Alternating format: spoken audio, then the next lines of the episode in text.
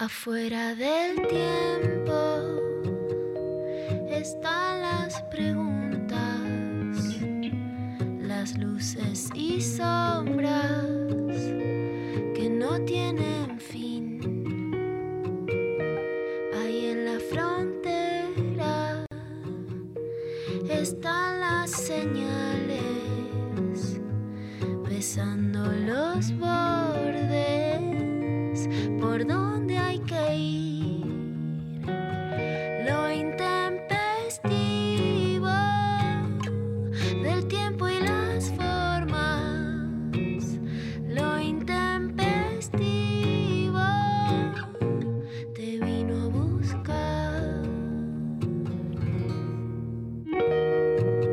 me levanté como todas las mañanas. Este, el despertador. ¿Sabes qué me pasó, Luciana? Me sonó el despertador y cuando me desperté así como muy abruptamente, estaba muy dormido, me vino a la mente la palabra estalinista. ¿Qué habré estado soñando? ¿No? Porque dije, "Ah, estalinista. ¿Qué será un sueño estalinista? No sé qué pasaba ahí adentro. Había un soviet ahí. Parece, ¿viste? Ay, qué raro. Y, y bueno, tengo como unas rutinas. Este, vos sabés que mi hijo menor, eh, la mitad, una semana mm, hace turno mañana presencial y una semana virtual, y invertido con el tarde. Entonces, esta es la semana presencial y es como toda una rutina, eh, levantarte a la misma hora, despertarlo, desayunar, este, dormido él, imagínate, y, y- y- y me lo llevo al, al colegio, que aparte con el frío lo tengo acurrucado, tiene 10 años, pero lo tengo acurrucado así, ¿viste? Caminamos los dos como una especie de, de, de- de bola, de masa sin forma. Este, además, en un momento tenemos que cruzar un puentecito este, donde no hay cobertura de, de- de- de edificios, de nada. Entonces le venía diciendo, prepárate que viene la peor parte, ¿no? Tipo, convertí en algo épico, digamos, este, cruzar un puente.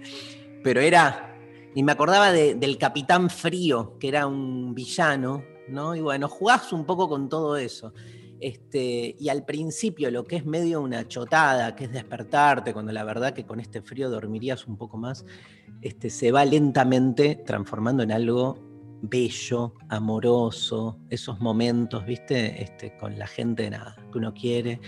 Después llego, eh, el, resto de la familia sigue durmiendo, se va despertando lentamente, pero llego, me hago mi café, no son ni las 9 de la mañana, voy abriendo las ventanas, es como un momento que amo, la mañana es un momento que amo y te podría decir, digamos, donde soy mucho más este, creativo, este, soy mucho más este, laborioso, o sea, escribir escribo de mañana. No, yo sé que vos escribís de noche muchísimo, yo de noche no. No me puedo concentrar a la noche, es imposible. Ahora a la mañana, e- es más, me puedo poner el despertador a las 6 de la mañana. Yo me acuerdo de este, mucho tiempo despertarme a esa hora para preparar clases que después daba a las 9, por ejemplo. No podía prepararla a la noche, ¿entendés? Entonces me levantaba temprano. Este, digo todo esto porque la consigna de hoy, ¿cuál es, María Stanriver? Hola, buen día. Hola, Lula. Eh, ¿Cómo sería para vos una mañana ideal? Eh, me parece que está bueno como re- replantearse, ¿no? Porque hay como todo un mito de que la mañana es chota, que uno se despierta, que siempre este, se despertaría más tarde. Este, y bueno, eh, obviamente hay un montón de gente que no tiene la mañana que quiere porque, digamos, se le exige este, normativamente un montón de cosas, entre ellas trabajar y muchas veces de un trabajo que te exige, ¿no? Una obligación. Pero si tuvieses y pudieses elegir tu mañana ideal, un día de semana, no un fin de semana es más fácil, pero un día de semana, ¿cómo sería tu mañana ideal? ¿Cómo es tu mañana, Lula, y cómo sería tu mañana ideal? Yo soy claramente nocturna.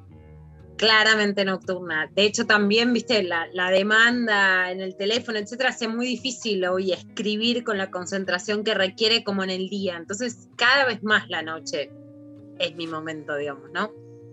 Eh, y soy muy como de trabajar un rato desde la cama, que se puede con el teléfono. Muy, muy claro eso. Cuando logro salir y estar temprano es como, wow, rético, buenísimo. Como que lo peor de todo es que quisiera ser esa gente. O sea, como que digo, wow, qué bueno todo lo que contás, como quiero ser así. Después sí, pero Luciana, si te cagas de taquicardia, basta, asumite, sos grande, no sos vos, ¿viste? esa gente que decís reproductiva. Tengo muchas amigas muy productivas a la mañana, que hacen gimnasia, ejercicio, que a las 7 empezaron, ¿viste? Irina Hauser, Mariana Carvajal, todas son répicas, ¿viste? Van, corren, hacen bici. Y yo como que quiero ser como ellas, quiero ser como vos, pero no. Soy anémica, tardo, soy lenta. Pero Uh. tu mañana ideal, y, si, y- y ¿cómo elegirías? ¿Qué es para Y vos mi una mañana mañana? ideal es o desayunando en la cama o desayunando en un bar, un brunch con café con leche y leyendo un libro. Re, re. Hasta el mediodía, que el brunch se vaya transformando, lo vas como rellenando ya con bocaditos. ¿no? Total. Tentempié, la palabra tentempié es tan erótica, boludo. Te, te genera tantas ganas de cosas. Este, total, ¿sí? María Stanriver, ¿cómo es tu mañana ideal?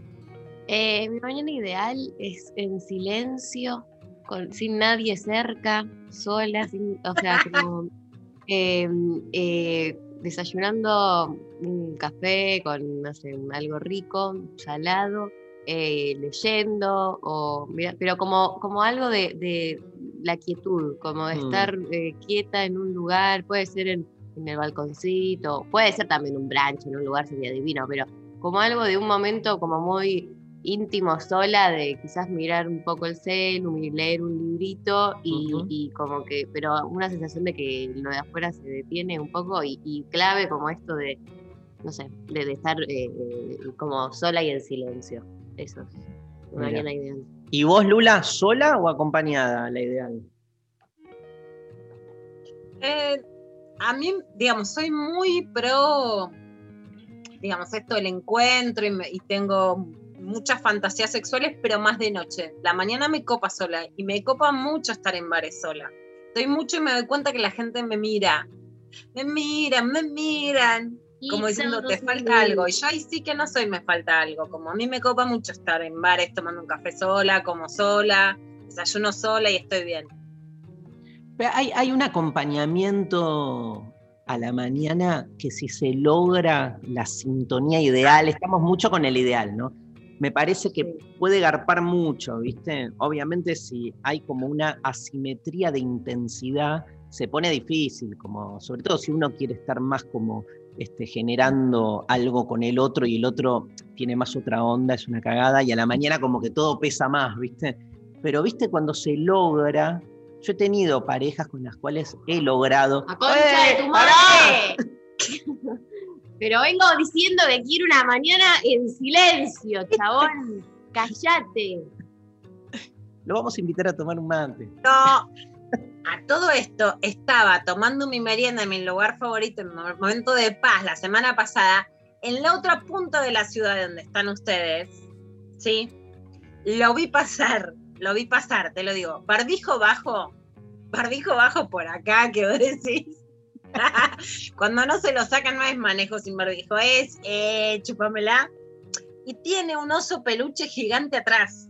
¡No! ¿Vieron eso? Pero tipo extra large, que es para llamar la atención, como ven y te regalo un peluche. Mira, ya estoy generando unas teorías al respecto. Vendo, vendo, no me importa quemarte el oído, me bajo el barbijo porque me chupa todo huevo, chúpamela. Te regalo un oso y después bancatela. La otra vez escuché en un debate la, la idea de, conta- ahora hablando en serio, de, eh, tendríamos que buscar a alguien que nos hable de contaminación sonora, que es Sí, tremendo. obvio, ¿no? Es un concepto de verdad. No, no es que esto lo inventé, Darío. Tremendo. Por eso las mañanas las quiero en silencio y no con compro, compro, vendo, vendo al lado. Y bueno, pero nos tenemos que mudar de. No, tenemos que- No, hay que decirle a alguien que le ponga un negocito. Que le ponga un negocito, pero no se puede andar a hacerlo grito por toda la ciudad.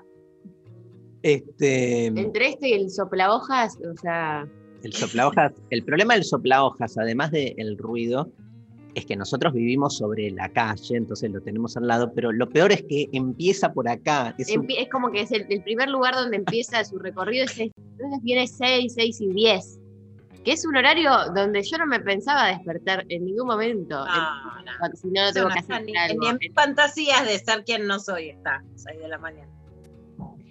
Bueno, vamos, arrancamos la mañana con la pregunta. Quiero decir algo más. ¿Qué? El amigo con el que me encanta desayunar, que se da cuando estamos de viaje juntos, o alguna otra circunstancia, pero por vos me he levantado temprano, porque te tengo respeto y me apuro y voy. A la hora que me decís voy, estoy. Ah, bueno, pero además. Con vos sea, me gusta compartir la mañana, Dari. Sí, sí. Hemos tenido unos desayunos en hoteles que nos quedamos hasta el mediodía, los dos laburando, hablándonos lo necesario y lo suficiente. Y al mismo tiempo respetando lo que cada uno tenía que hacer. A mí eso, y después eso con amigues me encanta, y con parejas también. A mí me parece que es muy lindo cuando con, con un vínculo este, se da esa consonancia que, viste, ninguno de los dos, pero tiene que haber como una especie de, ritmo en común. Porque si uno tiene más ganas, ponerle de, de- estar así más chichoneando con el otro y el otro no, es una cagada. Porque es, es- el, el- el típico verso de una pareja que dice, che, nos juntamos a trabajar. Y es como, es, es más un verso, ¿viste? Porque al final, este, nada, uno de los dos siempre, sí, este, ahí se vuelve más desproporcionado, no da pero es lindo, digo, este, poder compartir esos momentos. Bueno, vamos a escuchar música. Sophie Cornell, ¿cómo andás? Buen día. No hay, ¿Qué no hay- Buen día. Yo no mi tuve mi mañana ideal hoy. Ah, bueno, listo, una privilegiada. ¿Qué? Sí. No, porque por razones personales me tuve que quedar a dormir en la casa de mi abuela y hoy me desperté con un desayuno, fruta, de juguito de naranja, tostada caserita, de masa integral. Ya la cocina, viste, está preparando los ñoquis porque es 29. Entonces ya está con el tuco preparando los ñoquis para hoy, amasando. Así que hoy tuve mi mañana recontra ideal. Qué envidia, Ay, Sofía. Qué hermoso. Qué hermoso. Pero, te ol-. Pero no conseguiste para hoy ningún premio para Sofía. Escoltore. Me parece. Un plato de de, la abuela. plato de gnocchi les puedo mandar a los participantes. de- Los gnocchi de la abuela, los gnocchi de la abuela. Me diste ganas de hacer los ñoquis de mi abuela ahora, Sofi. Hacelos. Voy a, voy a ver si llego. Manda, manda un tupper, Lu. Bueno, hay, hay, hay mensajes, ¿no, María? Hay un montón. Ya están llegando mensajes 11 39 39 88 88 arroba el intempestivo. ¿Cuál es tu mañana ideal? La tenemos a Lali Rombolá en el estudio. Hola Lali, genia. ¿Y te parece empezar, María, con la Delio Valdés? ¿Te gusta? Dale. Ay, qué lindo, me encanta. Arrancamos con todo. De un tiempo a esta parte, la Delio Valdés para empezar la mañana de lo intempestivo.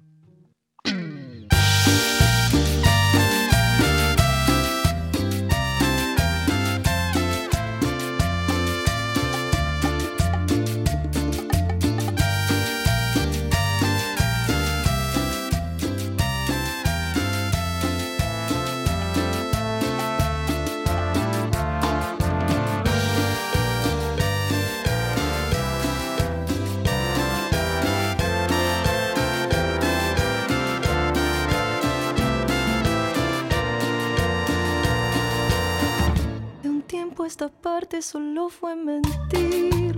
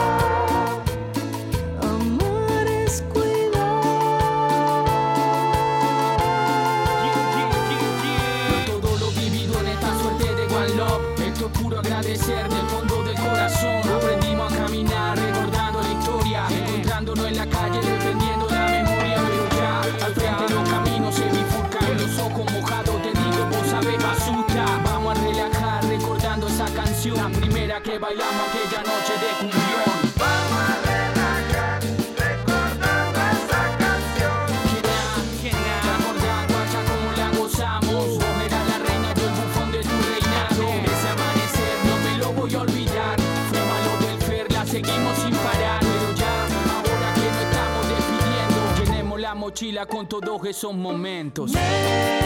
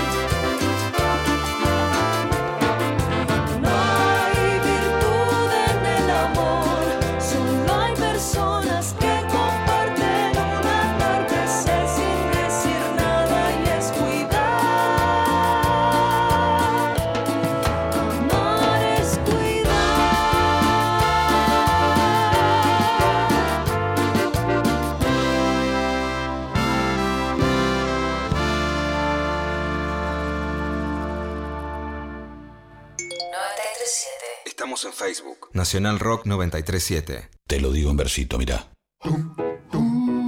Sin pinchazo en el brazo, escapémosle al abrazo. Ponete el barbijo y que te quede prolijo. Se puede tomar distancia sin perder elegancia. Lavémonos las manos. No seamos infrahumanos. Esto último no me gustó, pero lavate las manos igual. 937 Nacional Rock. Hace la tuya. Hacé la tuya. Pero no hagas cualquiera. La mesa está servida. Hola, ¿qué tal? Divertirse a la tarde está asegurado. Hola. ¿Qué tal? Lunes a viernes de 13 a 16. Calu Bonfante, Diego Ripoll, Nati Carulias. ¿Qué tal? Hola, ¿qué tal? Hola. Hola. ¿Qué tal? Hola. ¿Qué tal? Por 937 Nacional Rock. Hace la tuya. 937. Mandanos tu WhatsApp 11 39 39 88 88.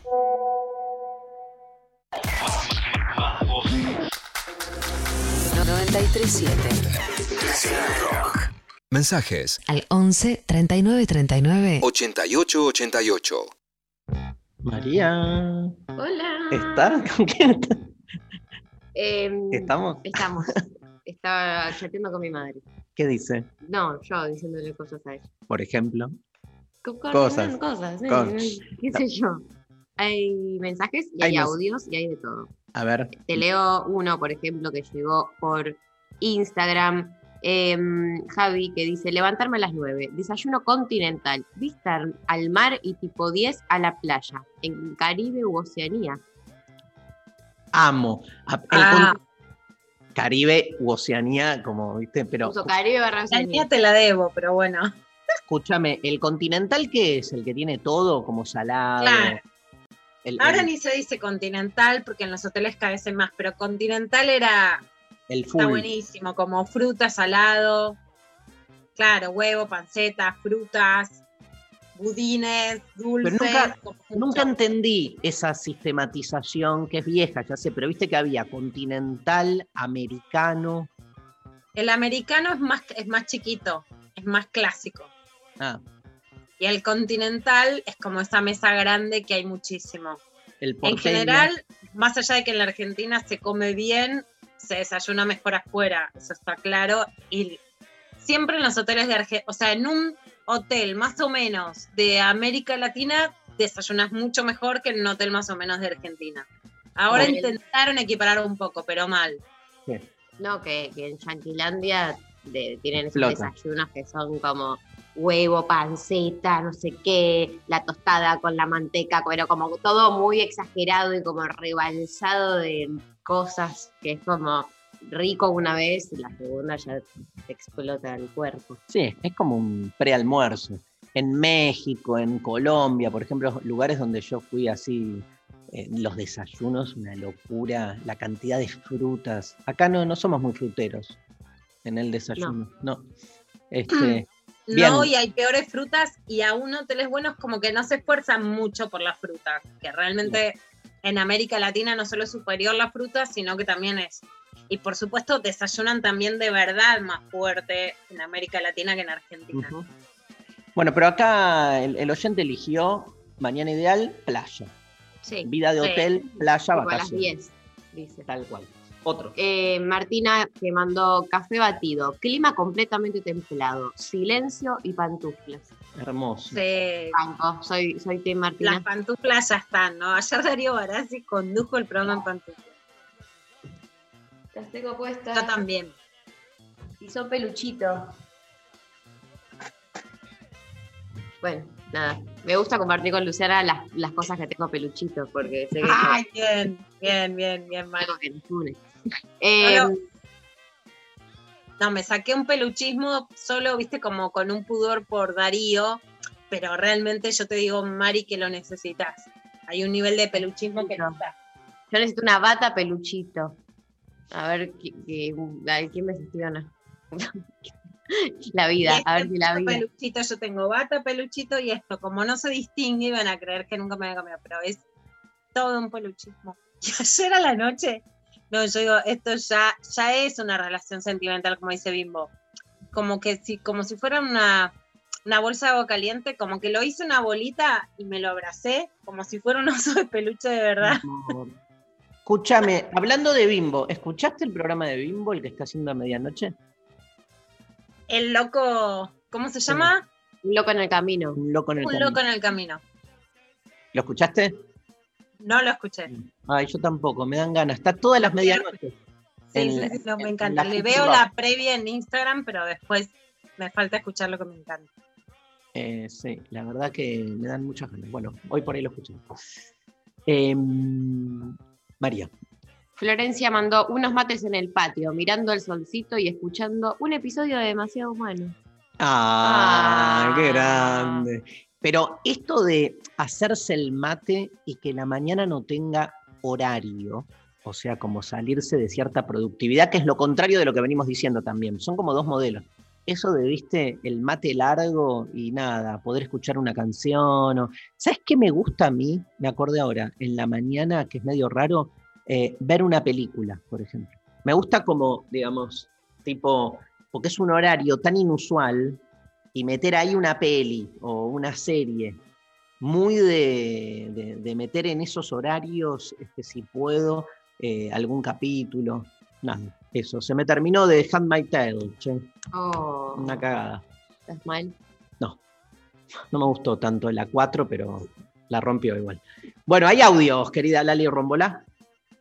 Mañana ideal es obvio levantarse sin despertador, eh, estar en silencio, si puede ser tipo 6, 7 de la mañana o en cualquier momento donde la ciudad esté más dormida, donde la casa de la gente esté dormida, tomarse un desayuno tranquilo mirando alguna huevada en la tele, así con esa paz interior. Ah, esas mañanas son revitalizadoras. Banco full.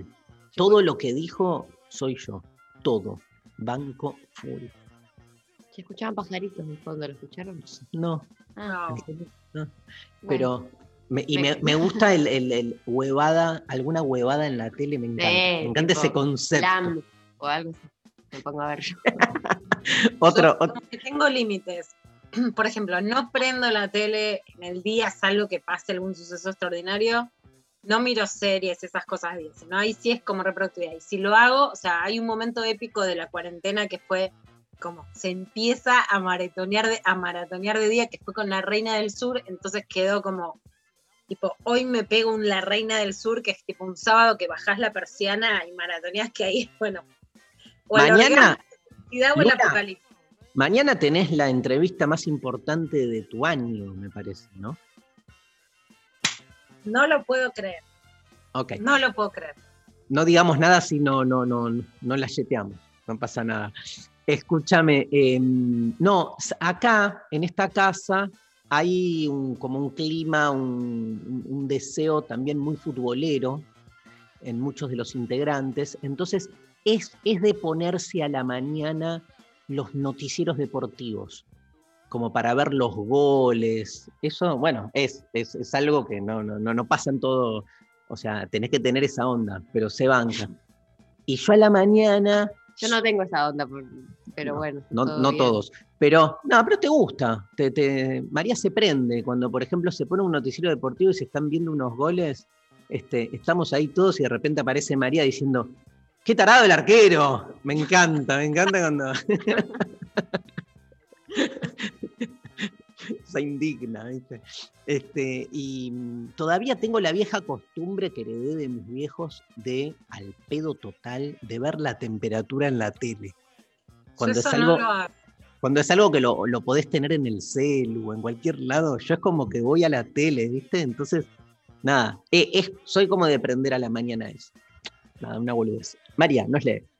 Eh, hola Intempes, mi mañana ideal sería despertar y tomar unos matecitos con miel, garche aún entre dormida, con las montañas o las sierras como entorno y que todo transcurra con una cierta, cierta levedad. Sí. Ay, qué lindo. Gar- gar- garche heavy no da a la mañana. ¿O sí? ¿Quién dice Tranqui. Tranqui. No, ya sé. Tiro, tiro como para debatir. Debe haber gente. Hay gente que tiene esa onda y gente que, Sí. que no. Para mí es más tranqui. Yo soy, soy más Team Pecker. Tranqui. Más peluchito es todo a la mañana. Garche peluchín, el garche peluchín. ¿Cómo sería el garche peluche? A ver, características. Tranqui, es como más un ronroneo, como los gatitos, así. Es Una cosa tipo- ronroneo. es ronroneo, pero es adentro. O sea, Claro. es tipo abrazo con penetración, como que puede ser, ¿no? Mil posiciones, pará, tran- tranquilo, pero como que sentís el peluchismo, como un peluchismo no. interior. un pel- en vez No de es- garganta profundo, profundo, un peluchismo profundo. No es, no es garche, experi- no es, no es momento de experimentar. No, no. Claro, eso. Pero tampoco es todo tan chovechito, chovechito. Hay un No, no, obvio, no, no. Si no, claro. Escúchame, total. ¿Me pones otro audio, Lali? Hola mis amigues, ¿cómo están? Buen día, qué linda consigna. Bueno, les cuento, eh, yo voy a contramano de la sociedad. Eh, soy uno de los pocos que trabajan sábados, domingos y feriados y, y tengo de lunes a viernes el, el disfrute de mi tranquilidad mientras la ciudad arde. Eh, mientras ves a todo el mundo correr, yo estoy muy, muy tranquilo. Y mis mañanas ideales son prácticamente como las vivo. Trato de despertarme sin despertador en un horario prudente para prepararle el desayuno a mi hijita, compartir unos mates con mi compañera, ordenar un poco la casa y escucharlos a ustedes. En fin, muy sencillo. Un abrazo gigante, les amo y siempre están presentes en nuestro hogar.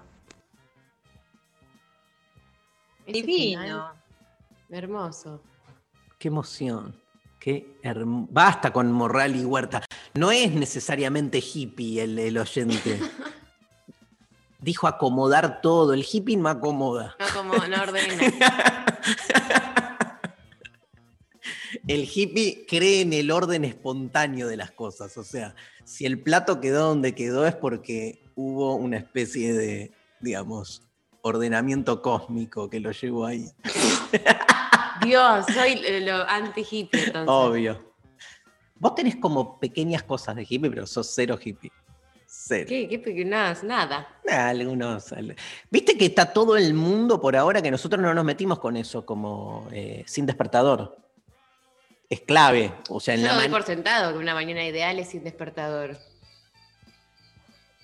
Yo me le animo al no despertador porque sé que me despierto. Entonces, por ejemplo, Bueno, tengo. claro. No si me tengo que tomar un avión, pero sé que finalmente me voy a despertar, entonces le, le- nada, me la juego muchas veces. ¿Qué, qué hay ahí? A ver, ahí me la mando, me la mando. Ok. A ver, Lali. Bueno, este, no sé. Ja, ja, ja. Díganle a Dari que soy morral y huerta, vegetariano y marihuanero. Bueno, Era obvio. genio. Capo. Bueno, eh, nadie nos puso mañana ideal tipo fumete. Sí, no llegué. Ah, hay, hay, a ver, sí. pero hay, debe haber alguno, ¿no? Este, bueno, vamos a escuchar música, ¿les parece? ¿Hay clavada de noticias, Lula? Por supuesto. Fa- Faso, mate, sol y lectura eh, por Instagram. Mi amigo Santi también, el primero que me escribió. Facito, música y mate. Hay diferencia para los que saben entre, por ejemplo, alcohol a la mañana está muy demonizado en las películas, en la vida, como empezás a esa hora. Sí. Yo laburaba con el un. Faso no, no está tan demonizado. No, se rebanca. Yo laburaba con un chabón en una época, hace muchos años, en la oficina tenía un whisky y yo entraba a ponerle nueve, nueve y cuarto a que me firme algo, no sé qué, y ya estaba dándole al whisky el chabón. Y tomaba grandes de- Eso es, un, i- es como un icono. Si empieza a tomar whisky a las 9, empezamos a hablar por ahí. No es lo mismo que tomar whisky a las 9 de la noche. Obvio.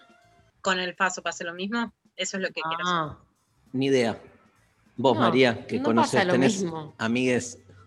estás, no, no, no lo veo como, como algo de, que esté demonizado socialmente o que sea, o que prenda alguna alerta, o que viste, es como que no, no, porque no sé bien qué es lo que cambia, pero a priori digo que no. Quizás hay gente que sí, pero no en general, me parece. Bueno, vamos a escuchar a los eh, B52. Tanto tiempo sin escuchar a The B52. Temazo en la mañana de lo intempestivo, dedicado a nuestro oyente marihuanero y huertero Eh, eh, vegetal, sí. y vegetariano. Eh, Rock Lobster.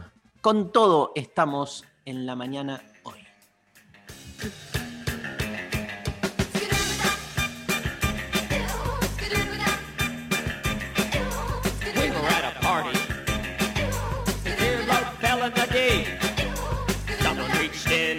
It.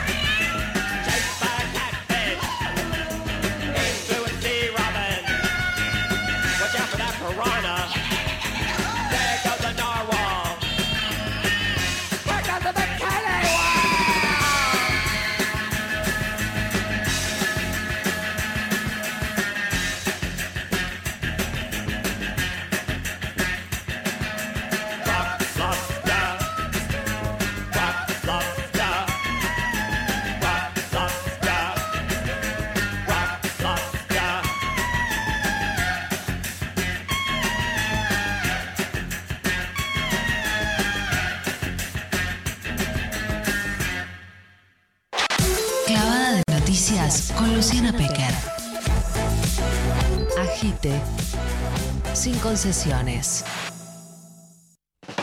Bueno, como no está pasando nada en el mundo, la escuchamos a Luciana Pecker. Está todo súper, pero súper tranquilo, no pasa nada. Y vamos a ir, Dari, con una buena noticia.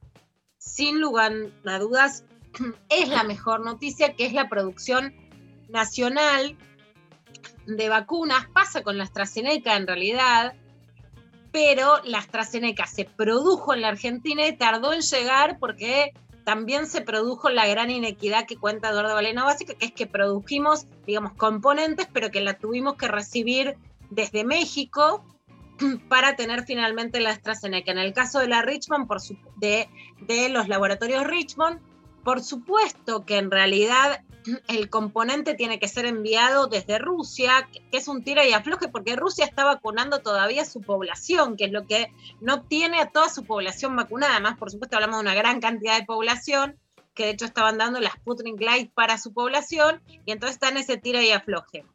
Pero Marcelo Figueras habló hoy con el gato silvestre en Radio 10, es el director de los laboratorios Richmond y confirmó que el lunes comienza la producción del componente 2 en Argentina. Esto es central porque uno de los grandes faltantes y de las críticas de la semana pasada fue que hay mucha gente que habían pasado los tres meses que ya explicó Carla Bisotti, no es que se vencía, que pasabas a estar vulnerable porque se pasan los tres meses, pero que habían pasado los tiempos en los que se preveía que la población estuviera vacunada con la dosis primera y con la dosis segunda. Esto decía Marcelo Figueras. Ya produjimos las primeras 450.000 dosis Ah. que ya se, Ya está. están en, en el operador logístico, están en Andreani y a disposición del gobierno para cuando Gamaleya en un momento a otro tiene que darnos el ok. Nosotros ya efectuamos nuestros controles y nos dio todo perfecto. Y ahora empezamos, hoy mismo estamos produciendo el segundo lote, vamos a llegar a, a 500.000 seguramente, un poco menos, este, el segundo lote esta semana y la semana que viene, el lunes, ya arrancamos con el componente 2 que es importante eso para la segunda dosis, que hacemos el primer batch de 150.000 dosis más o menos. Y sí, Qué el lunes bueno. empezamos con 150.000 dosis Qué bueno. y seguiríamos, seguiríamos, eh, tenemos otro envío de 560 litros, nos prometieron que eso es casi un millón de dosis a continuación. Esperemos que esperemos que sea a continuación de este y que no se intercale con, con otro. Nosotros tenemos que tener seguir con la con la cadena productiva, ¿no? Bueno, acá Marcelo Figueiras lo que dice es, ojalá que nos manden los componentes. Estamos dependiendo, por supuesto, de que lo- el laboratorio Gamaleya mande el componente básico, pero lo va a mandar 150.000 dosis de la segunda es una cantidad importante y por supuesto que la producción nacional es superadora. No sabemos todavía qué va a pasar, si va a haber que vacunarse todos los años, cada tres años, si va a venir otra pandemia, pero es claro que poder generar desde Argentina vacunas es una instancia superadora tener que recibirlas, ¿no? Es bastante claro eso. Al margen, hoy llegan en un vuelo 350.000 dosis 2, que es como la más esperada, es la figurita difícil de este momento en el plan de vacunación, y llegan además 359.085 de las primeras dosis de las vacunas Sputnik eh, 5 sin lugar a dudas, hay que entender que en todo lo que están diciendo, ¿no? Los medios hay, hay una, hay una nueva guerra fría, digamos, entre Rusia y Estados Unidos. Estados Unidos ahora con su población vacunada y con su gran problema, que es la cantidad de población que no se quiere vacunar, está donando vacunas, por ejemplo, ayer dos millones de Pfizer a Perú. Pero lo que sí hay que entender claramente, por ejemplo, en Perú no hubo oxígeno, la gente se lo tenía que pagar, no es que es una situación mejor que el capitalismo done vacunas ahora que le sobren y a qué cantidad de población van a llegar. Y hay ahí una disputa estratégica, geopolítica, que va más allá de la pandemia. Sí, recién este, en, hay algo que decíamos la semana pasada con lo que publicó The Lancet, que eh, incluso los fundadores del plan COVAX, que no es el plan de yo Estados Unidos te dono porque quiero y porque me sobra y te derramo dos millones de vacunas, sino un mecanismo a través de la OMS que planeaba dar vacunas equitativamente y que es un fracaso. Y hay una frase que me impacta, que la volví a escribir y que se las dije, que es, los países ricos actuaron peor que las peores pesadillas. Esa frase me parece que es como que ordena lo que tenemos que pensar. O sea, los países ricos son, digamos, abusivos, sí, lo sabíamos, sí, sorpresa, no. Ahora, ¿pensábamos que frente a una tragedia se podían portar un poquito mejor? Sí. O sea, actuaron peor que en las peores pesadillas. Fueron peores que lo que era previsible para una tragedia mundial. No es que esto es lo que teníamos pensado. Los medios de comunicación hegemónica, sorpresa, no, sorpresa Oh. no. Ahora, ¿se están portando peor que lo que habíamos pensado, que lo que yo como periodista había pensado? Para mí sí. Por ejemplo, hace muchísimos años que digo y sostengo, todavía pasa en algunos, con algunos periodistas, pero aun cuando esté en desacuerdo, siempre leí el diario La Nación. Si para mí es una sorpresa el nivel de manipulación de la información hoy en día, ya con una pandemia, sí. Hoy hay un título que hoy además se leen títulos, lo cual por supuesto está mal, porque en general la nación tiene un buen desarrollo de la información. El título es COVID-19. La vacuna Sputnik 5 es menos efectiva contra la variante Delta que contra otras cepas. Desde y ahí viene la bajada, ¿no? que es desde el Instituto Gamaleya confirmaron que la eficacia frente a la nueva cepa es superior al 90%, lo cual muestra una disminución menor que cualquier otro fármaco. Entonces, a ver, por un lado, digamos, las, las clases altas en la Argentina hay restricciones en migraciones, no las cumplen. Hay un 35% de incumplimiento de la cuarentena obligatoria. Se quejan por la implementación de cerrar los vuelos, que es lo que puede retrasar que el Delta estalle en la Argentina y vuelva a estallar el mercado interno. Si vos querés, hoy decís, el mercado interno no da para más restricciones, tenés que protegerte de la Delta. Se quejan de eso como hay una guerra ideológica contra la Sputnik, te dicen este título que lo que hace suponer es que la Sputnik es la peor de las vacunas. La verdad es que eso no es así, sino que la Sputnik es la más efectiva de todas las vacunas contra la variante Delta, que aún así, como la, varan, la variante Delta es la más contagiosa, disminuye un poco. Igual un 90% es muy alto, digamos, ¿no? Ya sin ser infectólogas, nos animamos a decir algunas cosas porque está bastante claro. Aún así, está claro que el gran problema de, una pandemia es que las variantes se vuelven más fuertes aún contra los mecanismos de defensa de una sociedad como las vacunas.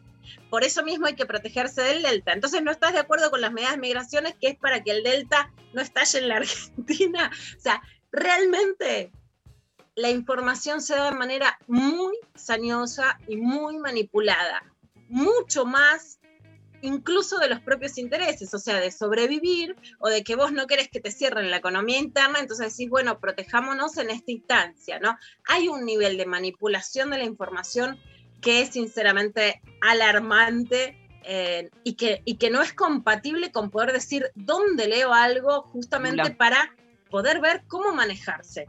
Bueno, ayer hubo un Lula. enorme... Sí, ¿Esto es, ¿Vos pensás que esto es algo muy particular de la Argentina o en todos los países pasa un poco lo mismo? Es una excelente pregunta, Dari. Te diría que, que, creo que hay un nivel de decadencia en la discusión y en el pe periodismo que es claramente mundial, uh -huh. pero que un diario como La Nación, que tiene una trayectoria en determinados temas, no hablemos, digamos, de los temas de corrupción. Yo entiendo que hubo, eh, que hay un que no vas a creer que en la nación van a defender a Cristina Kirchner, etcétera, ¿no? Pero frente a una información científica, tienen a Nora Bar, la, mayor periodista científica de la Argentina, que los de ultraderecha están todo el tiempo pidiéndole a la nación que la saque. A mí me parece que es una decadencia mayor en Argentina. Mm de estándares de información y de comunicación y de impacto en la opinión pública. Yo creo que aún, por ejemplo, comparado con Colombia, es un país que pasan cosas más graves que en la Argentina, ningún medio es neutral, etcétera, pero hay determinados estándares de información y de y de pluralidad y de, y de impacto en la opinión pública, digamos, ¿no? Vos estás frente al tratamiento de una pandemia, estás frente a, a una mujer o un varón que se dio la Sputnik y quiere saber qué le puede pasar con la Delta, estás frente a un laburante de un restaurante que te está pidiendo que abran porque si no tiene que cerrar. Y si vuelve la, y a hoy están peleando por abrir, y si vuelve, y si estalla la variante Delta, tienen que volver a cerrar. Mm. Frente a eso, creo que han decaído más que en otros países. Sí. Ok. Ok. Eh, especialmente algunos, o sea, a lo mejor Clarín ya estábamos, pero digamos, la Nación, por ejemplo, está regalando un capital que todavía tenía, no para leer a lo mejor noticias de, de- de política electoral, pero sí frente a un tema de salud. Sí, sí, sí, pero bueno, evidentemente eh, no es que lo regala, sino que hay una decisión empresarial y política, ¿no? Sí. Que además lo sorprendente, Ari, yo escribí el año pasado una editorial que es, están tocando la puerta de las morgues como están tocando la puerta de los, carteles, de los cuarteles en la dictadura, ¿no? Que era ir y pedir a, a los militares que hagan un golpe. Hay un boicot hacia las, hacia las políticas que van por encima. Yo no creo que, que este gobierno gestione bien la letra chica. Por ejemplo, si vos reducís a 600 pasajeros, creo que él lo hace de manera caótica y que se podría haber hecho mejor y que se puede, que la letra chica de la gestión se podría haber mejorado y tiene que mejorarse. Cuando lo tengo que hacer soy crítica, pero no va hacia ese lado, sino que de repente vos ves que viene el Delta, que es más cruento y se oponen como a todo, sin que ni siquiera puedas constituir un discurso que decís, en esto estoy con la Claro. nación o esta crítica es veraz. No la No. podés leer ni para contrainformarte. Eso lo veo como un enorme problema realmente en los medios de comunicación en la Argentina. No decís, a ver qué dice, ¿no? Mm. Por ejemplo, el CONADAMUN publicó que hay fondos de Richmond que vendrían de Covelia, que estuvo investigado por su unión con Hugo Moyano. Bueno, me interesa saber qué dice, dónde pueden venir esos fondos. Después pienso yo que me parece. Pero a ver si puedo leer un periodista serio que diga qué le parece hacer frente a esto. Claro. Y la nación perdió ese lugar donde decís, bueno, a ver si esta, en esta información puedo anclar en un lugar serio. Si no, de manipulación no importa para dónde vaya el viento, ¿no? Ujú. Bueno, parte de la manipulación de ayer fue que Eugenio Raúl Zaffaroni, ex integrante de la Corte Suprema de Justicia de la Nación, habló en el destape con Roberto Navarro sobre la opinión política. Y ayer hubo toda una campaña en Twitter en contra de Zaffaroni. Vamos a ver qué decía. este, cada uno tiene derecho a decir lo que quiere, ¿no? Pero es, este, es verdaderamente lamentable. Eh, la mayoría es autoritarismo, es totalitarismo, ¿no? Puede ser, este, salvo que la mayoría la tengan ellos. En tal caso no es autoritarismo ni totalitarismo. Si gana la oposición sería un desastre. Este, pero bueno, se seguiría adelante en vistas al, en vista al 2023. Este, si gana, este, ¿Y cómo es ese desastre? ¿Cómo se lo imagina? ¿Qué? Y van a, van, van a hacer lo mismo que hicieron en la época de Cristina, obstaculizar toda ley, no le van a aprobar ni siquiera el presupuesto. ¿Y por qué lo hicieron? Por obstaculizar. No es que observaron que uno puede disentir con una ley, no, obstaculizaron, no sale nada, no produjeron nada. ¿Qué fue lo que hicieron cuando tuvieron mayoría opositora? Nada, obstaculizaron todo designaciones en la corte, todo, todo, todo.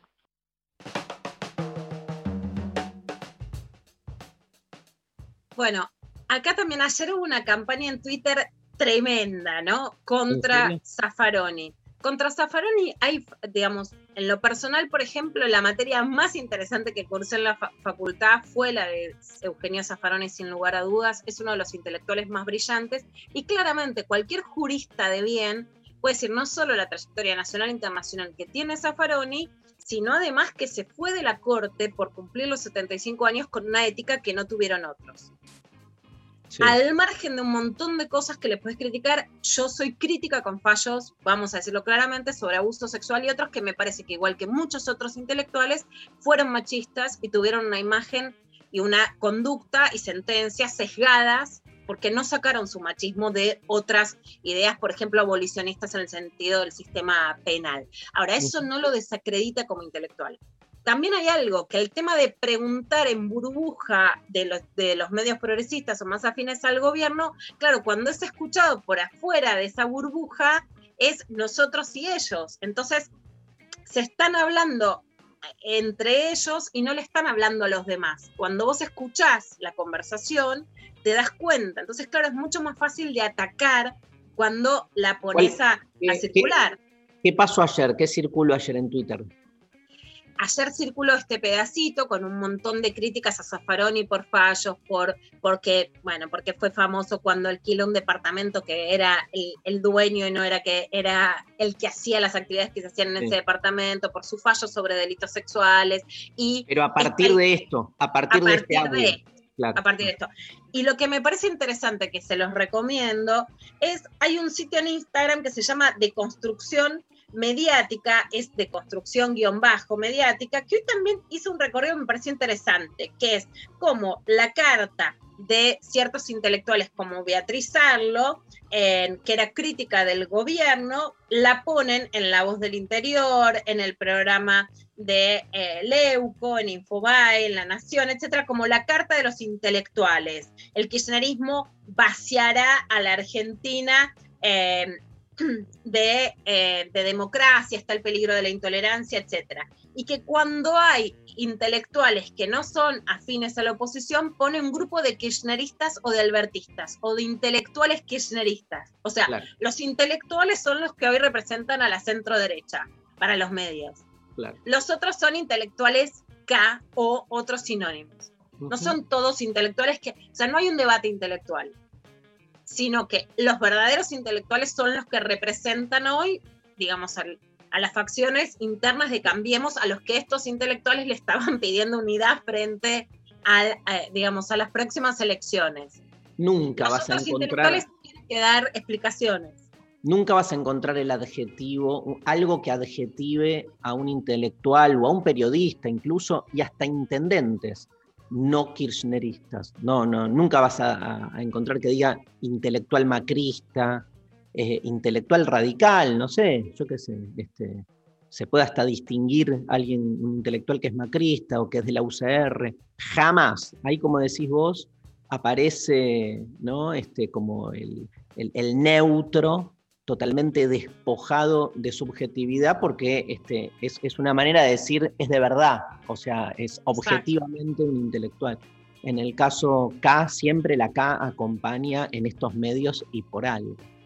la degradación intelectual, ¿no? Y en el caso de Zaffaroni me parece claro, aun cuando tengas disidencias con él como intelectual, es claramente que tiene un porte intelectual altísimo, reconocido en el mundo, y que además tuvo una ética al dejar la corte, que probablemente hoy se la cuestione, y si no es que se la cuestione en lo personal, cuestione lo, cuestiona, como acabamos de escuchar, lo que pasó después, que es la intervención en, en la corte de una manera mucho menos democrática a la que hubo durante el periodo en el que él, Carmen Argibay, eh, generaron una corte mucho más independiente de la que vino después frente a cualquier gobierno. Y ahora vamos a escuchar también una barbaridad en el programa de Luis Majul que dijo Carlos Melconian. Fíjate este machismo para explicar la economía y los zapatos. Buah.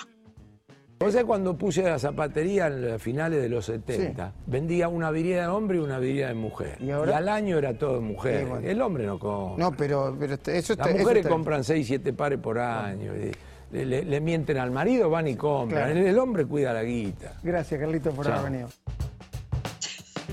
Ay, Dios. Chicos, eh, con estos economistas no salimos más. Hasta Majul se dio cuenta y dijo, gracias, gracias Carlito. Chicos, por favor, primero que se quedaron en los 70. Yo hoy veo, no, no hay varón arregladito que no esté con esos zapatitos de puntines. Hoy los varones gastan, compran. Te quedaste en los 70, Melconian. Viste cómo decís los- el setentismo, te quedaste en los 70, te quedaste en Le miente al marido, le miente al marido, usa la plata y no se lo dice. Usa la plata, le miente y gasta en zapatos, que además están explicando la inflación, ¿no? Somos la culpable de todo. ¿Siete pares, siete pares de zapatos? ¿Siete? ¿En un año? Siete es muchísimo, es esto, no es derrocha. Somos las culpables de la inflación porque es derrochadora. Segundo, me los quiero comprar, me los compro. Vos sabés que uno de los hitos de violencia económica más Tercero, fuertes. tercero la, la plata es de todos. ¡Vamos, Ari! Superador, obvio, no le miente al marido, lo que vos también generás, aún si sos ama de casa y es trabajo no remunerado. Pero vos sabés que en serio, a mí en la radio hace muchos años eh, me dijeron, ¿vos para qué necesitas un aumento de sueldo? ¿Qué? Si estás casada, para comprarte zapatos, para comprarte zapatos necesitas un aumento de sueldo. Los que me conocen saben que van con mis hijos sola de hace 20 años. No funcionó ese paradigma, pero realmente cuando decís por qué las mujeres ganamos menos, el mito de los zapatos es fundacional, ¿no? Como, y los zapatos son el, viste, el emblema de el varón te dice que tengas el fetiche de los tacos altos, de las botas, como que te miren los zapatos y que tengas zapatos para ser sexy, y después los zapatos son la gastadora y derrochadora queen de la economía, ¿viste? Pero es así de un machismo de puntín. Bueno, y vamos a pasar a escuchar, aunque esté un poco en inglés, justamente la contracara. Mirá, Biden, como que te quiere regalar que te puedas comprar un par de zapatitos más, se sigue haciendo el perón. Y lo que dijo en Estados Unidos, vamos a escuchar el audio, pero se las cuento un poco arriba, es, hay muchos empresarios que me dicen que no consiguen mano de obra, que quieren reactivar y que no tienen cómo contratar gente. Bueno, ¿saben qué? Páguenle más a los trabajadores. A ver, escuchamos, ya se los conté porque, viste, la traducción simultánea no me sale bien, pero Dale. el concepto lo entendí. 10, 15 segundos. asking me, well, you know, guess what? Employers can't find workers. I said, yeah, pay them more. This is an employees, employees bargaining chip now. What's happening? They're going to have to compete and start paying hardworking people a decent Ya con tu previa, viste, emociona, emociona. Con la previa, porque el que no sabe inglés va traduciendo. ¡Páguenle más a los trabajadores! Lo dice tipo canchero, la intenta cancherear bien, que es como... canchero porque, porque lo hace como en, en- lo, lo susurra, como, "Ah, que- como que dice, eh, me- me- no pueden encontrar trabajadores. ¿Saben qué? Páguenle más. ¡Vamos! Claro, no es porque no quiere ser populista, entonces Ah, es cancherito, no es páguele más, no es Perón, es che, hay un secreto para conseguir gente. Si le pagas, van, ¿viste? Que obviamente lo que quieren que es menos leyes laborales, etcétera, ¿no? Etcétera. Que Antes era, que no la antes, Argentina. Antes era Braden o Perón, ahora es Biden y Perón. Bueno, nos vamos, después de tanta noticia, ¿sabes qué, Lali? Vamos con noticias de ayer, uno de los temas más imponentes de Patricio Rey y los redonditos de Ricota.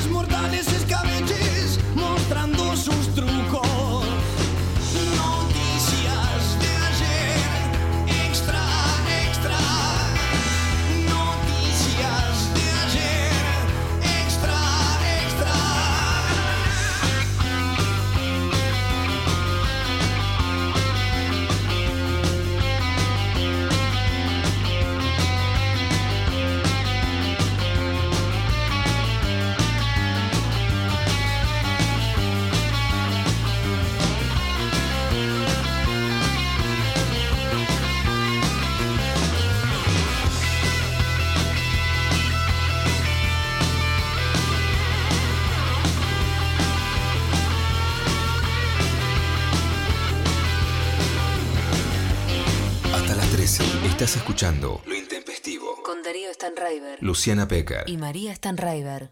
937. Estamos en Instagram, Nacional Rock 937. Los viernes a las 20. La Cotorral. Me propongo pensar y hacer pensar que las identidades travestis trans, todas identidades no heterosexuales, somos un elixir gigante preexistente a la conquista. De la mano de Susy Shock, voces trabas, voces disidentes, copa en el aire. La Cotorral. La novedad en nuestro continente es esta colonización winca heteropatriarcal que no solo trajo la cruz y la espada, sino el régimen de una heterosexualidad obligatoria. Viernes, de 20 a 21 por 937. Nacional Rock. Hace tuya. Hace la tuya. ¿Quiénes se tienen que vacunar contra la gripe? Personas de 65 años o más, personal de salud, embarazadas y puérperas, niñas y niños de 6 a 24 meses, personas de 2 a 64 años con problemas en su sistema inmunológico o enfermedades crónicas.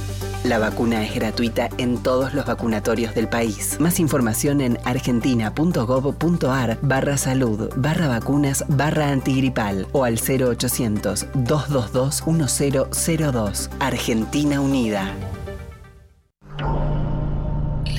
La noche se abre sin vuelta atrás. La frontera. Cruzando los límites marcados en mapas que ni existen. Frontera. Martes a sábados de 0 a 2 con Coco Frontera. Por 937 Nacional Rock. Hace la tuya. 937. Mandanos tu WhatsApp 11 39 39 88 88.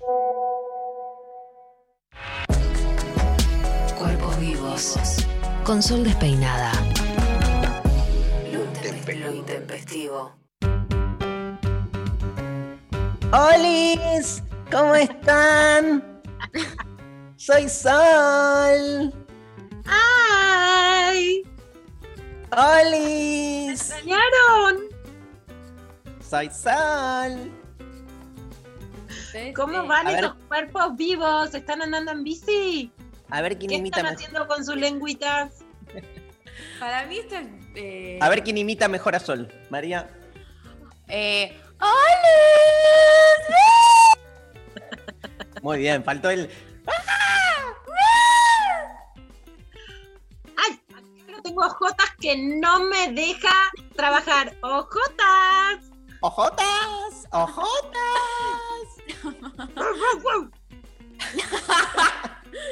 Te sale muy bien, ojotas. ¡Olis! Che, Sol, dale, volvé del baño, Sol. Eh, yo creo ¿Qué? que mm, eh, en el mientras tanto Podemos leer mensajes. podemos eh, hacer un montón de cosas que tienen relación con todo lo que es un cuerpo vivo. mirá, mirá, te la tiré, ¡Alex! Bueno, los cuerpos vivos eh, tienen que hacer sus necesidades y surgió una. ahí Imitamos. Recién ¿Cómo te, imita- están? te imitamos todos a ver quién te imitaba mejor. A ver, elegís vos. Que vote quién es la mejor imitación. Dale, empiezo yo. Ay, pero, a ver. ¡Olis! ¿Cómo están? Acá estamos de nuevo. ¡Ay, Darío! Hace mucho que no te veo. Bien, a ver, a ver, siguiente participante, ¿verdad? Sigo, sigo. ¡Olis! ¿Cómo están? ¿Cómo están estos cuerpos vivos? ¿Quién sigue? ¿Quién sigue? A ver, a ver. En bici con un equipito súper lisérgico. ¡Ay, ojotas! Para, sí, no. Por favor, gana por afano eh, Luciana diciendo hay ojotas. O sea, gana, este es el aplauso, este es el aplauso. Ganó por afano. Ay, lo veo. ya. Tremendo. Bueno, ¿cómo están? ¿Cómo están? Bien, ¿vos cómo estás? Ahora sí. Bien. Ay, ¿dónde están? Acá. Acá, bien. Bueno, todo mal hoy, todo mal. Bueno, eh, hoy quería, eh, quería contarles y hablarles un poco sobre un, un órgano que, bueno, que. Uh, un órgano que. Voy a hacer una onomatopeya. para que la gente que está escuchando diga. "De- A ver, a ver, a ver, esa- Competencia de lenguas, ahora hacemos. competencia, claro, de haber de, de onomatopeyas de lenguas, la cara de María de. de- Eh, de- tengo, de o sea. Me, pone muy mal eh, todo lo que sean ruidos con la boca y la lengua, que, que, eh, como en ámbitos que no sean, no sé, sexual o algo, algo así, como que vayan por fuera. Viste que hay gente que hace ruiditos con la boca y con la lengua, pero Sí. me hace mal, o sea, me saca lo peor, me convierto, me, me- soy el diablo. Básicamente te quiero ver muerto. Lucifer, si vas a decir el diablo, es Lucifer. Soy Claro. Lucifer y te quiero hacer eh, eh, morir. Ok, igual pregunto, ¿quién te dijo que este no es un ámbito sexual? O sea, perdón, yo siento que este, este programa es un ámbito sexual, o sea, ella dice un ámbito no sexual. ¿Y esto qué es? Chicos, si me, hubieran- si me decían, no, no firmaba contrato, o sea, si me decían, mirá que este es un programa donde no se habla de lo sexual, o sea, adiós, o sea, no, escúchame, hoy vamos a hablar de la lengua. Son, es- escuchen este dato, ahora me van a contar anécdotas de la lengua porque yo quiero saber de, de todas las personas que estamos involucradas en esta charla, anécdotas de lenguas. Pero lo primero que voy a decir es que son 17 músculos que se mueven y se entrenan con cada, con cada besito. Esa lengua, así, que la lengua del otro, porque la nuestra, a mí qué me importa la mía, o sea, yo no me la, o sea, puedo pasármela por alguna parte, no llego yo, no llego. Si, si pudiera llegar a mis genitales, bueno, quizás este, Ahora, no- ahí son, llegamos, o- te diría que acabamos rápido en el sentido de que llegamos a, al punto G, si querés después metimos el punto G, de por qué la valorización, porque estamos todas hablando de masturbación y con los dedos podemos autocomplacernos, pero sí. La, con la lengua no llegamos. Entonces, ahí no está hoy por eso más el deseo sexual del encuentro con la lengua que con las manos o con la penetración. Sí, yo creo que la lengua tiene algo ¿Sí o qué? especial. Como dicen las colombianas. ¿Sí o qué? Sí, o sea, yo siento que la lengua tiene esa cosa de una, una movilidad que increíble que no la conseguís con, o sea, no se, no se puede conseguir la precisión eh, eh, motora, digamos, que, que con los dedos, por más que tengas cinco dedos, seis dedos, La cuatro motricidad dedos. fina. Claro, sí, es imposible. La lengua tiene otra, además de que, digamos, o sea, con, con la práctica que tiene la lengua, que la usamos para hablar, para conversar y demás, digo, me parece que la lengua tiene como una magia especial, una textura especial, al ser también mucosa y estar constituida por tantos músculos y demás, tiene una precisión mucho más eh, particular. Entonces yo les quiero preguntar, y me gustaría que me cuenten, digamos, más allá, después, después podemos hablar de la lengua pasando por otras partes, pero con respecto a, a los besos, lenguas, lenguas que, que han dicho, no, no, esto no lo hagas, por favor, ¿les ha pasado alguna vez?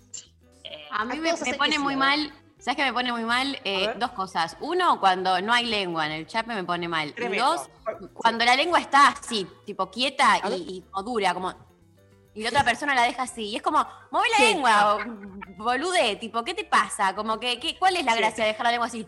Activa. ¿Qué es un trampolín fijo? O sea, Total. eh, No se entre los que no meten lengua y los que la meten mal, eh, me quedo sola. Pará, y peor los que los que la meten, la meten y, y te hacen y te hacen un hisopado en el fondo de la fa- o sea, lo peor son esos que o sea, con peor son esos que decís, o sea, entró a partes donde no entra, no entra el laringoscopio, o sea, como que decís, ahí se viene la, la laringoscopía, o sea, y viene y se mete y te toca, te toca la campanilla, y es tipo, no, me toqué flaco la campanilla, pues te vomito acá. Claro, no es estratégico esto que estás haciendo. Como, ¿quién te enseñó a chapar? ¿Dónde aprendiste? ¿Dónde aprendimos? En ningún lado, ese es el punto. A Yo no chapar se entiendo una cosa. ¿Estamos hablando de chape o de sexo oral? ¿O podemos hablar De de, todo, todo? ahora que estamos Ahora, hablando- ahora de beso. Yo estaba hablando de sexo oral, ya directo. Yo Ah. te- El sexo oral es un, es un chape, también es un chape ahí a la zona. ¿Por qué no te la chapás de alguna manera? ¿O no? Sí. ¿Estamos de acuerdo con eso? ¿Eh? Menos mal que esto no se te divisa. Adrede. Bueno, Da- Darío, ¿tuviste alguna vez alguna, alguna anécdota con alguna lengua mal puesta ahí? Pregunto. No, pero ¿Puedo es un saber? poco como decía María, o sea, hay experiencias, viste, que nada, o sea, eh, te das cuenta cuando un, un- un lindo beso, cuando hay armonía, cuando hay como una cosa entre los dos que va para el mismo lugar, y sí cuando hay un desentone, ¿no? Cuando del otro lado hay alguien que, digamos, este, no, no, no sabría describirlo bien tan como vos lo acabas de hacer, como que te hace un hisopado en la garganta y cosas por el estilo, pero, o sea, eh, hay, bes- hay un besar bien y un no besar bien que vos lo reconoces, te sentís como más o erotizado o enganchado, y tiene que ver con esto que me parece que vos estás diciendo, que es con saber poner la lengua, ¿no? Digamos, no, eso, saber usarla. Bien, pero dónde, pero está bien, estoy de acuerdo, pero ¿dónde se aprende eso? Digamos, no hay, no hay, un, no hay, no hay un manual que diga. No, no, pero yo porque creo que tiene que ver- del otro. Sí. Tiene que ver con, mira, yendo un poco a lo que dijeron todos acá, tiene que ver con registrar al otro. O sea, si tu lengua no registra que hay alguien del otro lado y se lanza, ¿viste? Y hace lo que quiere, es como, todo es parte de lo mismo. O conectás con el otro, no, con la lengua también. Si la dejás así rígida, es que te chupa todo un huevo lo que le pasa por el otro lado, este, y si nada, y si eh, haces hisopados, evidentemente del otro lado no tenés una persona o alguien con quien estás conectando, ¿no? Parece que pasa el, por beso ahí. Es un, el beso es un tipo de comunicación. El beso Sí. es una forma de, de comunicarnos. Ah, Si te, si te beso la boca, te beso los genitales, te beso el ano, te beso la axila, te beso el pie, que por cierto estoy muy a favor de eso. Eh, yo- nadie me preguntó eso, pero, pero, pero Gran tema. pies, que es un viaje de ida. eh, también me parece que es un tipo de comunicación. Y si es por ahí, tenés la mejor comunicación en, en otros ámbitos. Pero en el chape no pasa nada. O en el sexo oral no pasa nada. Para mí, para, para mí hablamos de la lengua haciendo cosas que le gusten a otra persona, ¿no? En general, digo yo. Puede ser eso, ¿no? El chape o puede ser este un beso, un beso en el, eh, o sea, en cualquier parte. Eh, pero es un tipo de comunicación. Si ahí no, no hay una coincidencia, como que no sé si se puede avanzar. Cancelado. Ahí va, ahí va. Cancelado rotundamente. O sea, no hay un buen chape, eh, que el chau, ya está. O sea, no, no, no, no me sirve. ¿Y cómo manejamos el tema de la baba, María?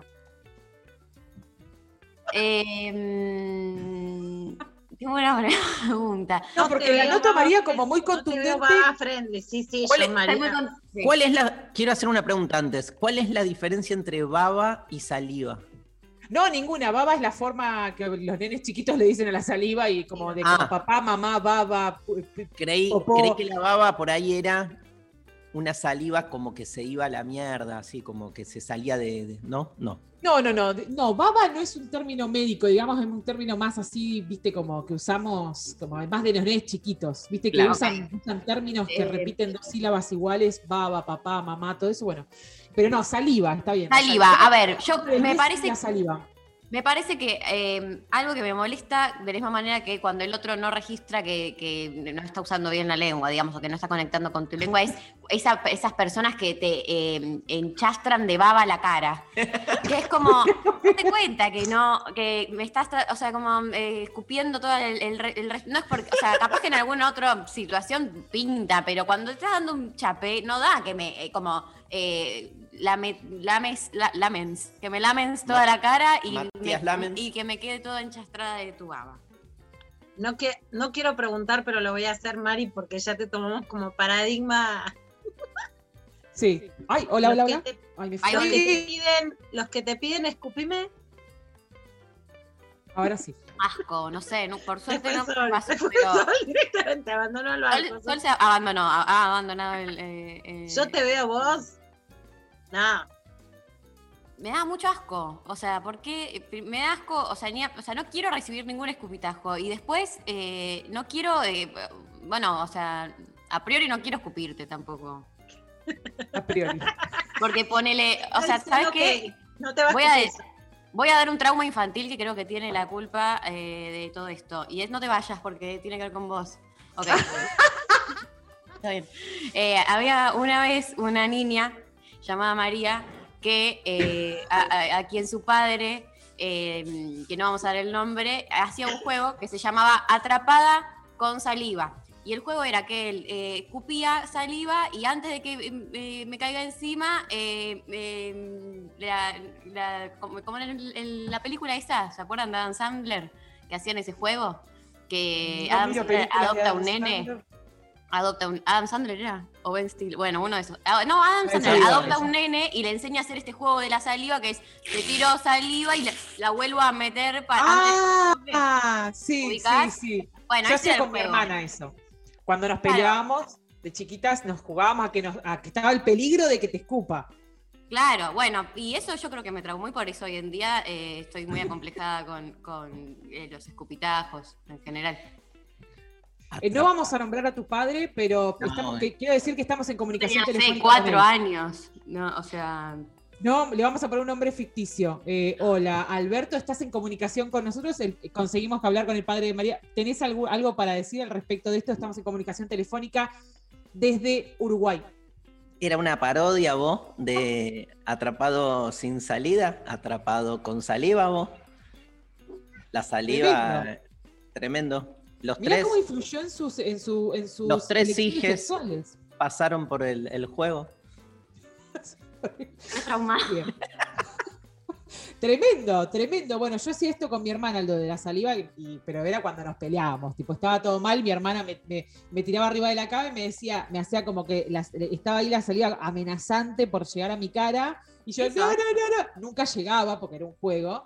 Pero bueno, jugar con nuestros fluidos este, era. O sea, con La ese saliva tiene esa doble, el escupitajo en realidad, tiene esa doble condición, ¿no? Que el, el escupirle a alguien es como muy, violento. muy violento, muy agresivo, y al mismo tiempo, digo, este, en tanto saliva es el, el- esto que, un poco lo que preguntás, eh, el modo de, de- de contactar con el otro. El beso es un beso ensalivado. en esa línea. Y es interesante, por ejemplo, mis hijos juegan no de- cuando se pelean, pero divertidos con escupitajos, porque hay algo que va de la diferencia de fuerza entre varones y mujeres, que a mí me parece interesante, ¿no? Que es algo que pasa las reglas, pero que a la vez equipara la, di- la diferencia de fuerzas. Sí, además igual la saliva tiene algo ya que después, o sea, en el momento de la ceremonia sexual, la saliva tiene, digamos, un fluido como cualquier otro fluido que puede haber, eh, que, que se puede desprender de nuestro cuerpo, que tiene como esa, esa capacidad, esa, esa calidad de, de- de- de- nada, de poder, de, de que, de que no es eh, involuntario, eso voy, digo, no es como otros fluidos, como podría ser la eyaculación o podría ser eh, eh, fluidos vaginales, la saliva yo la puedo juntar o puedo comerme un caramelo ácido y puedo juntarte saliva a lo pavote y eh, lo puedo utilizar en la ceremonia sexual y puede ser algo muy, muy seductor. Algo que sin la lengua no podría ocurrir. Y es esto, ¿no? También como, como también desde chico se juega como hace escupitajo y demás. Sin embargo, bueno, también esto, ¿no? Como que cuando se habla de lo sexual o de la esfera de la sexualidad, digamos, en términos también de, los de la seducción o lo que sea, uno genitaliza, ¿no? Como que hay una genitalización de la sexualidad, de que es todo tipo, si no es el clítoris, la vagina, el pene, los testículos, el ano, como que no hay otra cosa. Se le pueden sumar así como los pezones o lo que sea, pero quizás de, de- de el poder que tiene el beso, el chape, la lengua, la saliva, no es algo como tan protagonista. Y yo cu- les cuento que muchas veces he estado con gente que la ha salvado, o sea, el- los besos que daba, porque por ahí en el resto no era un gran desempeño, pero esa persona me chapaba, pero, pero nos chapábamos como que parecía, pues, se, se hunde el Titanic acá, es el último chape, y era, cada chape era así, era tipo tremendo, era, era un chape de película, después el resto era, era una cosa como más Era un corto. Claro, exactamente. Era Pero una esos eran muy buenos. Por eso, ¿cómo, perdón? El chap era de Fellini y, y el resto era una Adam Sandler, digamos. Totalmente, sí, totalmente sí. Pero bueno, por eso es tan importante y pregúntense, y dejo esta, esta pregunta, digamos, como para, para la audiencia y preguntarnos nosotros también, ¿qué, tanta importancia le damos a los besos? También pasa algo, esto es algo que a María seguramente no le pasa porque es joven ya, pero eh, sí, me pasa a mí que tengo 32 años, que a veces chapo, con, mirá lo que voy a contar, tremendo, siquiera no es un diario íntimo, esto es una columna, pero me, pas- me pasa de que por ahí, de, de que a mí me gusta chapar, puedo estar chapando ahora, como que no tengo problema. Y que por ahí estoy chapando y, y las personas que tienen mi edad, o por ahí son un poco más grandes, eh, en general es como que dicen, ay, eh, hace cuánto que no chapaba, como que el chape como más, como que lo ven como algo más adolescente, como algo más joven, como que la gente por ahí más de, más de arriba de 30, arriba de 35, no sé, no chapa más, como que se encuentran, hacen tuqui tuqui tuqui. No quiero crecer con este panorama, la verdad. O sea. No crezcas porque no crezcas porque es una. Porque no crezcas. Eso ya del vamos. Con o sin beso no crezcas, María. O sea, no crezcas es una trampa. Este es una trampa. Eh, no, pero es verdad, es verdad. No sé si coincidirán conmigo, pero, pero creo eso, un poco el beso queda medio devaluado. Yo creo que, eh, nada, me encanta la discusión con, con la Pecker en el último de Construir el Amor. Hablamos algo de salirnos de cierta secuencialidad en la que está puesto sobre todo la ceremonia. Me encanta la idea de ceremonia sexual, que es que empieza con un beso y termina con un orgasmo. Como poder salirnos de esa idea de que la ceremonia empieza y termina, porque lo que hay es como una distensión del tiempo también. Entonces, no es que el beso es el inicio, eh, se besa todo el tiempo, pero viste que hay en nuestra manera de relacionarnos desde esta ceremonia sexual y amorosa, como que primero viene el beso, después, ¿no? Como que el, el beso es como entre primer escalón. el primer escalón, tiene algo hasta de previa en el mal sentido, ¿no? Y entonces se lo, se lo minimiza, porque se piensa que el beso es como eh, una primera etapa hacia otra cosa. Lo mismo que pensar que con el orgasmo se termina la ceremonia, ¿no? Este, me parece que si se puede como salir de esa cosa más productivista, secuencialista en la relación con el otro, está buenísimo. El, el beso para mí es este, lo, lo más hermoso. Yo sí tengo que elegir, este, se nos fue, ¿no? Nos fuimos nosotros. ¿Estamos? No, se fue Sol. Bueno, pero si tuviera que elegir este, de, de todo, de todo, si me tuviera que quedar de todo lo que se hace, no sé, Lula, vos qué pensás, yo me quedo con el beso. O sea, de, de- de todas las cosas, digamos, participantes en, eso, en el encuentro con el otro en un sentido más amplio que involucra cuerpo y más allá del cuerpo, el beso para mí es como quien mejor captura eh, todo lo que entra en juego en ese, en ese vínculo. Bueno, yo prefiero el garche al beso. Cayó. Tiró toda la teoría abajo, sí, tiró todo. tiró todo. No, no, yo prefiero el beso al garche hoy. Lejos, ¿eh? Prefiero mucho más el beso al garche. Porque me parece que. eh, pero bueno, son, cada uno tiene su, presente y su historia, ¿no? Exacto, exactamente. ¿Qué es lo que te diferencia de la ausencia? Por ejemplo, para mí, cuando extraño un cuerpo del otro, extraño algo que, digamos, que, en muchos casos ahora el beso lo puedo también sentir como un amague de algo que te, te amagan con dar y después no te dan. Que más allá del garche yo diría, ¿no? Un abrazo sexual, de, de una tibieza, qué sé yo, que es más profundo. Pero sí creo, en relación al sexo oral, que lo voy a llevar ahí, que por un lado es el lugar que, lo digo hace mucho tiempo, que la industria porno y de las películas y de las series más cambió. Viste, como que dijeron, ah, ok, hay que mostrar. Ves muchísimas escenas, por ejemplo, vi este fin de semana Sexo y Vida en Netflix, o sea, como una película muy cliché. Bueno, casi todas las escenas sexuales de varones es haciéndole sexo oral a las mujeres en los bares, etcétera. Por un lado, me parece que es el nuevo cliché. Por el otro lado, te digo que es interesante. Claramente es más excitante para las mujeres ver ahora escenas de varones teniendo sexo con las mujeres o complaciéndolas o masturbándolas. O sea, es un cliché, pero me gusta. Y después defiendo la lengua en los besos o en el sexo oral. Y en el sexo oral también esto en todo el cuerpo, como decías, en, en los pezones, etcétera, porque sí creo que es lo que diferencia el sexteo de la presencialidad y de lo que no es reemplazable, digamos, con la masturbación o con los juguetes eróticos. Hay algo ahí que va más allá de la saliva o de cómo lo hacen técnicamente, que es del tacto y de la sensación corporal de encuentro, que me parece que la industria del mercado sexual no pudo equiparar los besos que sí lo pudo hacer con la penetración o con la masturbación. La industria del, del mercado sexual, lo, lo que laburan, ¿no? Lo que. lo- La verdad es que se podrían hacer un juguete que es una lengua, no sé, alguien que, que Yo estaba pensando eso, imagínate que es, no, me compré, me compré una lengua sexual.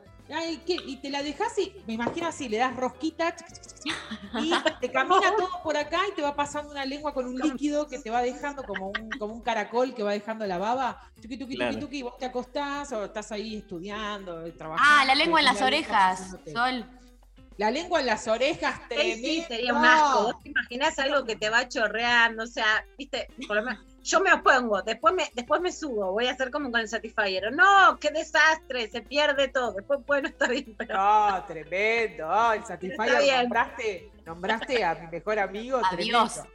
Nos Adiós, paramos todas. sí. No necesito de más nadie.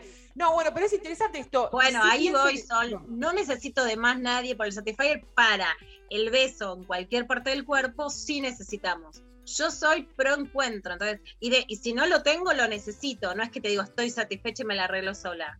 Yo me asumo en estado de necesidad del encuentro con el, con el otro, por más que haga que haga o que haya otros componentes que, que den autosatisfacción. Y para mí, la lengua incluso oral en el sentido de la palabra, de besos, de chape y de sexo oral en todo el cuerpo, es más insustituible que otras Totalmente. formulaciones sexuales. Totalmente, por más que hagan el succionador de clítoris, que es el Satisfyer, por más que haya un aparato que haga, o sea, por más que se intente copiar esa, esa succión, es imposible reemplazar eh, que, te, que te pase una mucosa húmeda por el cuerpo moviéndose al ritmo de 17 músculos y, que, y, que, y el sonidito. Ese sonidito también es irreemplazable. O sea, eh, atención la industria, la industria eh, sexual. si puede empezar a, a- a mo- a movilizar eso. Incluso en algún momento habían aparecido unas máquinas que vos conectabas con el celular y te podías chapar al aparato. No sé si lo habían visto eso en algún momento. Sí, lo vi, lo vi. Ahí va, ahí va. Eh, o sea, otra persona por ahí en otra parte del mundo tenía el mismo aparato, vos lo conectabas y vos chapabas con el aparato y la lengua del aparato reproducía los movimientos de la lengua de la persona que estaba del otro lado del mundo y te chapabas de alguna manera el teléfono. Medio Black Mirror, ¿no? Como que mucho. Sí. Es un montón, pero, pero bueno, digamos, ahí me da mucho también.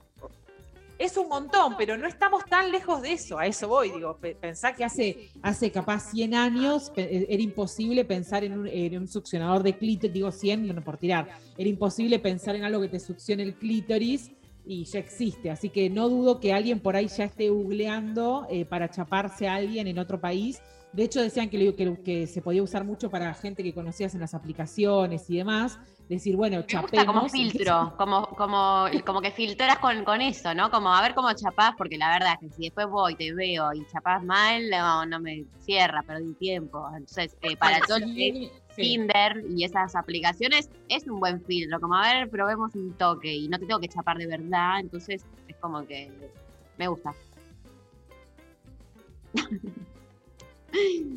Se nos congeló el sol. ¿Quién es, qué, qué es el...? Pero te pasa eso. A ver, por ejemplo, vos le decís Sol, te voy a chapar.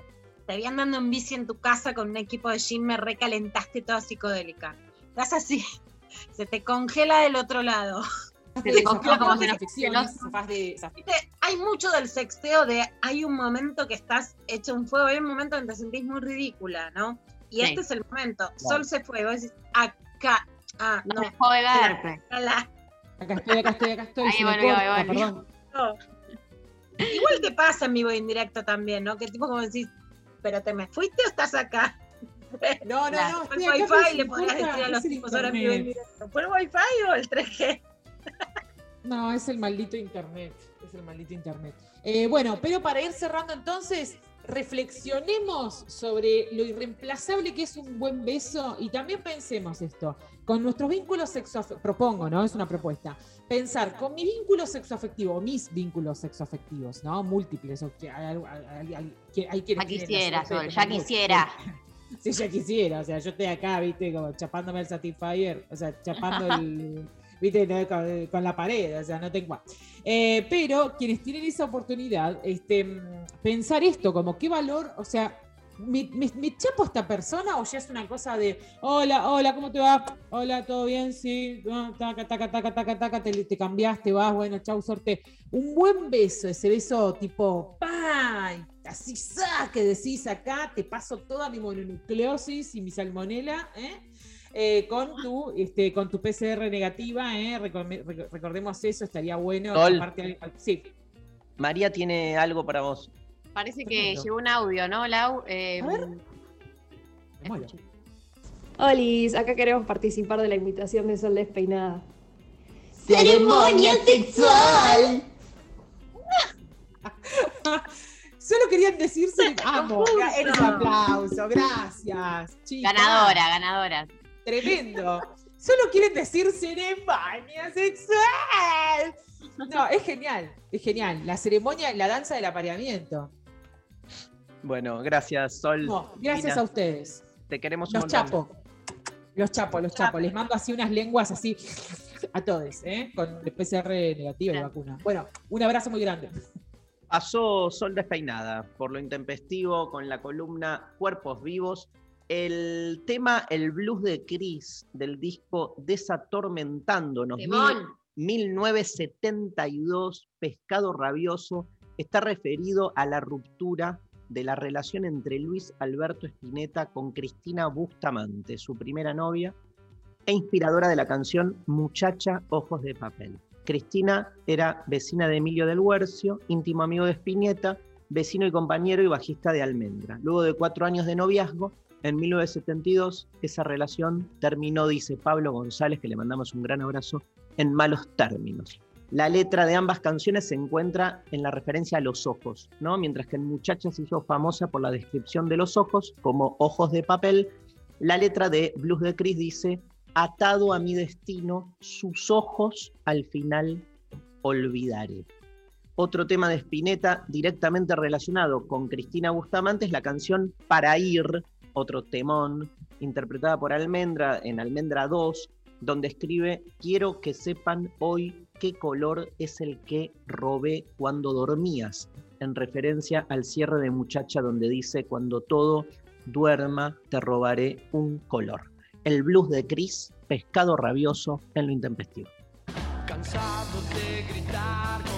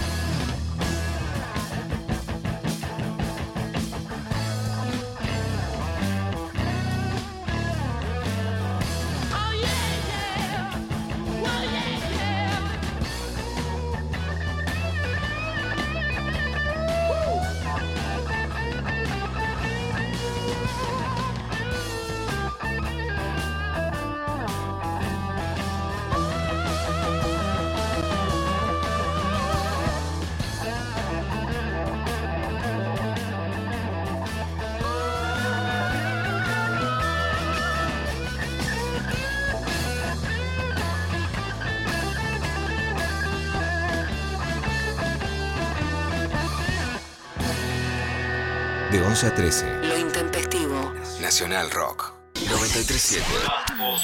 Nacional Rock. Hola, ¿qué tal? Divertirse a la tarde está asegurado. Hola. ¿Qué tal? El pis tiene sus beneficios, lo sabemos todos, te pica un agua viva. Eso es falso. Finalmente se comprobó. Es, bueno, esto es para estamos vivos de pedo. Otro remedio casero que cuando te picaba una agua viva, iba uno, un pariente encima, y te orinaba No, sobre perdón. la zona que tenías irritada. Lunes a viernes, de 13 a 16. ¿Por qué decís que es falso, Diego? Porque sí, porque lo dicen los dermatólogos ahora. Los gimnastas en los años 80 ya lo decía Nadia Comaneci en su libro, en la en página 82 de No su libro. cites fuentes falsas, dice, basta. He orinado en mi propia herida, dice. Calu Bonfante, Diego Ripoll, Nati Carulias. ¿Qué tal? Hola. Hola. Por 937. Nos van a echar, Carla. Nos van a echar. Nacional Rock. Hace la tuya. Mensajes de audio al 11 39 39 88 88. Hola Intempes, pues mi mañana ideal sería justo el día después de renunciar a un trabajo de mierda. Despertarme a la misma hora como si fuera a trabajar y en eso darme cuenta que ya no tengo que ir a trabajar donde lo hacía antes y saber que tengo el resto del día libre. Eso sería mi mañana ideal. ¡Bravo! ¡Uh! ¡Bravo! Impresionante.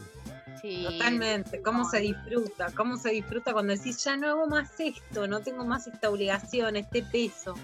¿Por Está qué mi vida estaba sometida a eso? La gente está on fire. Otro, otro audio. Buen día, chiques hermosos. Dos versiones de Mañana Ideal, una más realista y la otra no tanto. La primera recurre en mi apartamento, día de lluvia, me despierto sola, 9, 10, con mis gatas. Eh, hacemos nada de un ratito, mimoseamos, después me levanto, pongo una boza, hago el desayuno y nada, procedo a sentarme a desayunar durante dos horas mirando la lluvia y haciendo nada. Eh, la menos realista es más o menos parecida, pero transcurre en una cabañita, en el medio de la nada. La lluvia la miro desde el porche, café en mano, tapadita en una manta. Muy película yankee. Pero bueno, fantasías son fantasías. Beso grande. Te amo. Me encanta, me encanta. Es como cuando Luciana decía antes, es muy cliché, pero me copa. Viste que Obvio, los clichés, cual. escuchame, ¿sabes cómo te recierran? Pero nos formatearon el cerebro con la base de clichés. ¿Cómo no vamos a querer eso? Otro, más audio, más audio. Hola Intempes, Eh, mi mañana ideal eh, es levantarme a la mañana, sentarme en el sillón mirando la ventana, que me entra el solcito, eh, en patas, porque tengo el piso calentito, y disfrutar de unos mates, conectarme con música, pero es muy, muy, muy placentero ese momento. Generalmente es eh, los sábados o los domingos.